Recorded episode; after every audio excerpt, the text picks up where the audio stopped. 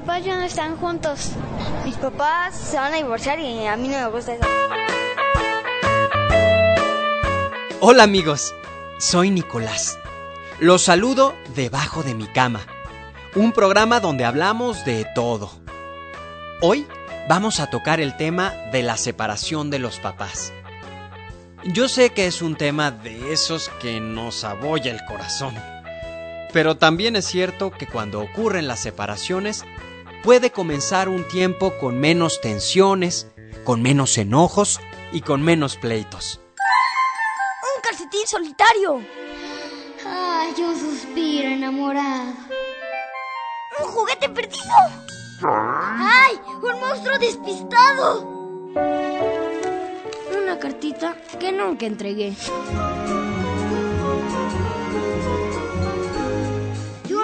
De sueños que poco a poco te contaré. Debajo de mi cama.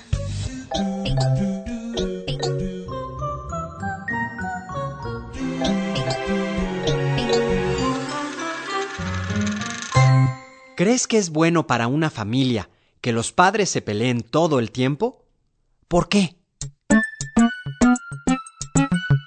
Cuando una gente se casa y luego cuando se pelean muy fuerte se divorcian. Una pareja se separa porque ya no se quiere. Mi mamá se divorció por mi papá porque andaba con otra. Cuando mi papá y mi mamá se pegaban. Yo tenía cinco años y lo enfrenté separándolos. Cuando yo tenía tres años mis papás se separaron y ya no se volvieron a ver. Que cuando seamos grandes le hacemos eso a nuestra esposa, como pegarle y correrla. Y mi mamá le pegó a mi papá con el cinturón. Luego por eso se separaron y mi mamá anda con su novio y mi papá con su novia. Es que una vez mis papás estaban peleando muy feo y, mis papás se separaron pero, y le dije a mi mamá que no, que no debían de pelear, entonces eh, ya no pelear. Su mamá por eso se, separó de su papá de Michael porque su mamá engañaba a su papá y de su papá, por eso se fueron a vivir a Cancún y ya no regresó Michael aquí. Eh, bueno, mi mamá y mi papá se pelearon y después ya no se quisieron y se separaron. Es que mi papá una vez llegó tarde, entonces mi mamá le dijo, ¿por qué llegaste tarde? Y después le dijo, ¿por qué? Debajo de mi cama, debajo de mi cama puedo, puedo estar. Todos quisiéramos que nuestros padres se llevaran bien. Pero eso no depende de nosotros. Es un asunto de los adultos.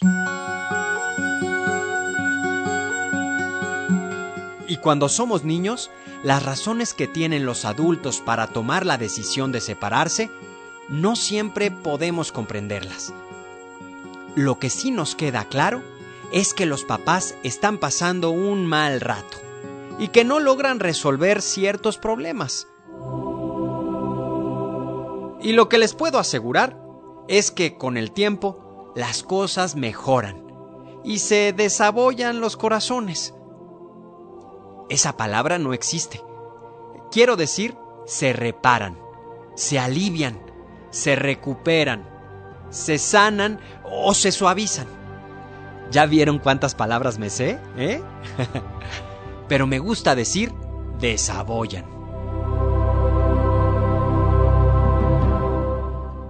¿Qué siente un niño o una niña cuando sus padres se separan? Extraño a mi papá. Mi papá sí vive separado, madama. Mi mamá y mi papá se, se divorciaron porque ya no querían vivir juntos. Este mi papá se fue a otra casa por porque nomás dijo que, que me venía a visitar, porque yo lo extrañaba. Yo extraño mucho a mi papá, pero mi papá no puede vivir conmigo porque a veces mi abuelita se pone mala. Mi mamá tenía un novio, pero luego decidió irse con otro. Mi papá no, la conocí en una fiesta. Triste porque se fue mi papá. Debajo de mi cama puedo, puedo estar. En el momento de la separación de los papás, hay muchas cosas que no entendemos. Y cuando no entendemos algo, es muy posible que nos sintamos confundidos y que nos dé miedo. Además de que puede dar mucha tristeza ver a dos personas que queremos y que no logran llevarse bien. Cuando mis padres se separaron, yo tendría como seis años y pensaba que podía hacer algo para que ellos se quedaran juntos. Si apretaba muy fuerte los ojos y las manos, bien fuerte y toda la noche, entonces quizás ellos se quedarían juntos.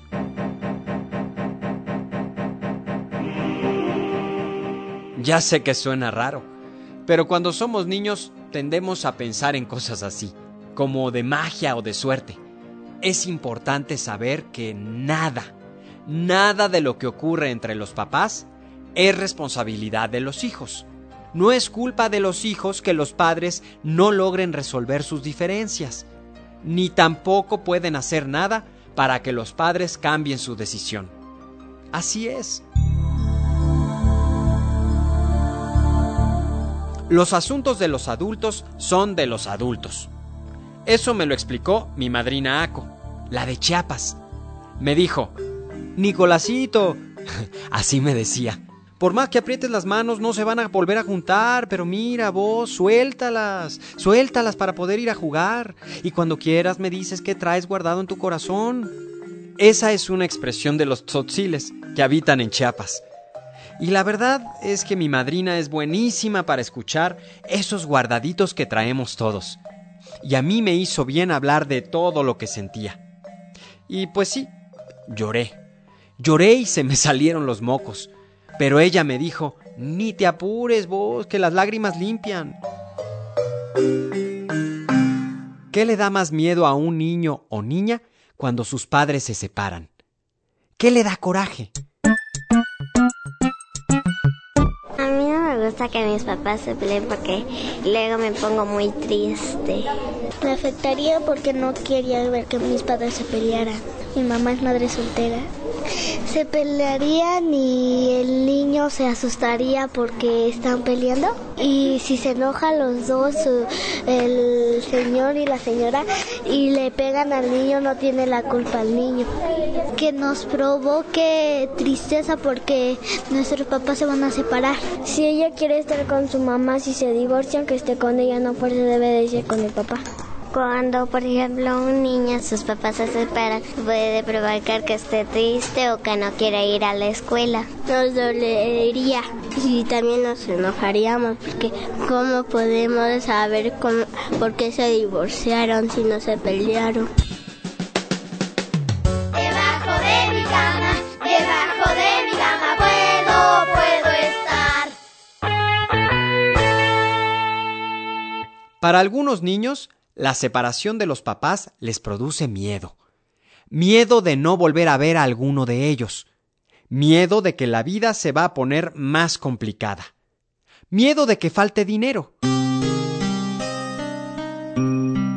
Todas esas preocupaciones son asunto de los adultos. A ellos les toca resolver cómo y cuándo se van a ver los hijos con el papá o la mamá les toca resolver las dificultades de dinero y de tiempo. Así que todos los miedos que tienen los niños no los pueden resolver.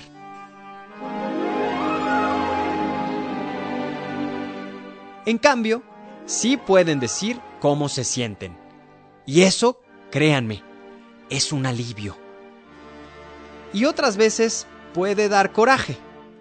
Da coraje haber pasado tanto miedo haber estado presente en los pleitos, pero sobre todo da coraje enfrentarse a los cambios.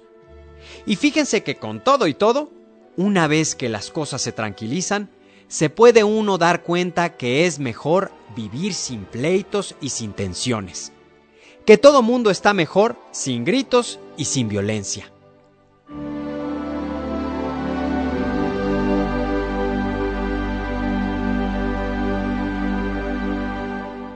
Que si sus papás se van a divorciar, que, que primero les digan que cómo se siente, que se va a sentir tristes y todo eso. No te sientas mal, si te puedo apoyar, te apoyo. Que sus papás luego se pueden contentar y pueden volver a ser esposos y que ya no esté triste. Que se calmara porque ya todo iba a pasar. Que ya no chillara. Que sus papás siempre, aunque se separan, estarán en su corazón. Yo le diría que se tranquilizara, que todo iba a pasar muy rápido y aunque se separaran, sus papás le iban a seguir queriendo. Debajo de mi cama, debajo de mi cama puedo, puedo estar. Hay muchas palabras que pueden servir de comprensión, de acompañamiento, de consuelo. Hay algunos momentos en que es difícil escuchar esas palabras porque estamos muy tristes y dolidos. Lo que es importante recordar es que con el tiempo la tristeza se hace más pequeña, el enojo también, y la vida puede recuperar un tono más alegre.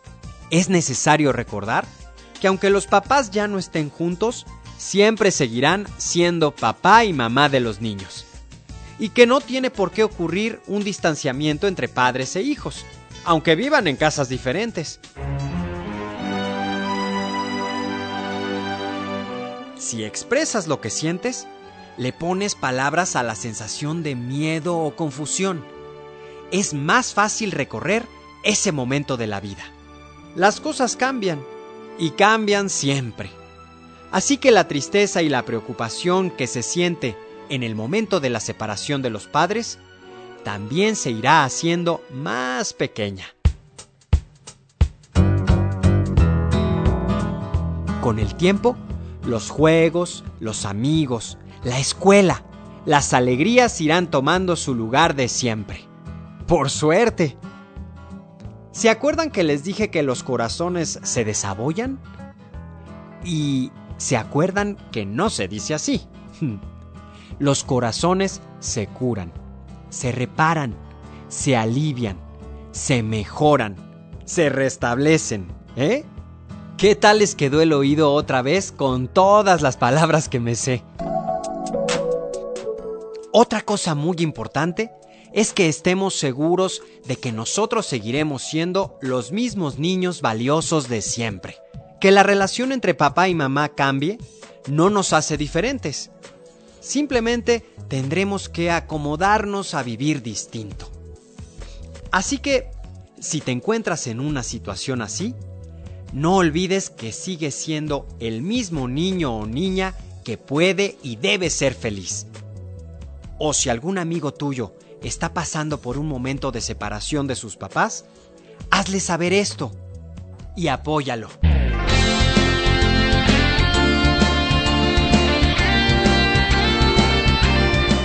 Es un alivio poder comentar estos temas, como la separación de los papás.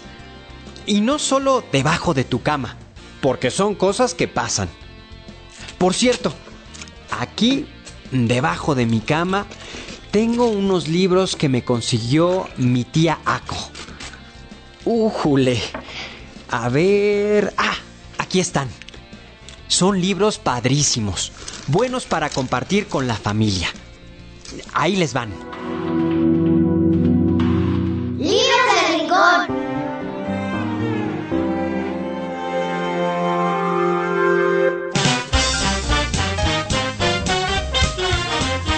En tu escuela encontrarás libros que nos sirven para platicar de este tema con los papás y con los hermanos, porque todos tienen sentimientos acerca de las separaciones y todos se benefician si los pueden compartir. Por ejemplo, tenemos Vivo en dos casas, de Marianne Desmet. Resulta que se divorcian los papás de Nina y a ella le cuesta trabajo adaptarse a la nueva situación de vivir en dos casas. Eso implica muchos cambios que no siempre son fáciles.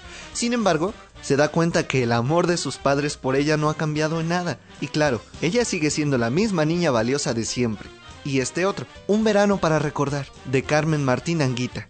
Trata de unos niños que se van de vacaciones a casa de los abuelos y además de aprender mucho sobre la vida en el campo, se dan cuenta que todas las familias tienen raíces y una historia que compartir, aunque haya separaciones.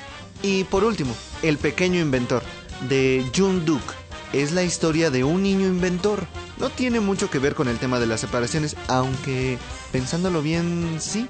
Fíjense que la imaginación es un gran médico de corazones. Si alguien se pone a imaginar, inventar y crear juegos o cuentos, los momentos dolorosos se vuelven mucho más suaves. Léelos, disfrútalos, guárdalos debajo de tu cama y luego regrésalos para que otros los puedan leer.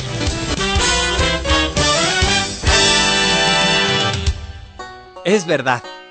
Cuando imaginamos, dibujamos, escribimos cuentos o fabricamos un tren, un avión o algo así, los momentos difíciles se vuelven menos grandes y menos largos.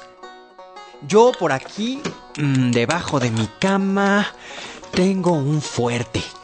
Sí, una especie de castillo hecho de cajas de cartón, que hice hace mucho, pero mucho tiempo.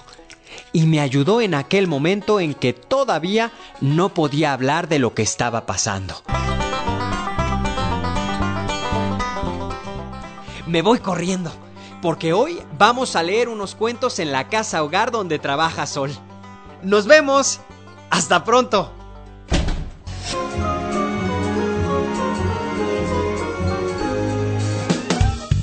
Idea original de la serie y coordinación general. Alfonso Herrera Peña. Asesoría pedagógica. María Eugenia Luna Elisa Raraz.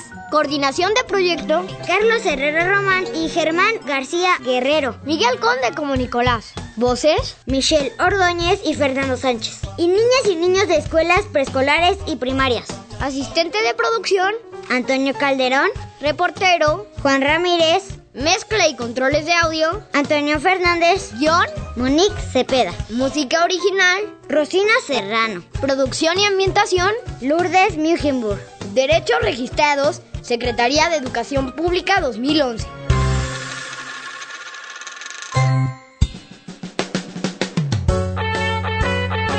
Debajo de mi cama es una producción de la Secretaría de Educación Pública, realizada por la Dirección General de Materiales Educativos.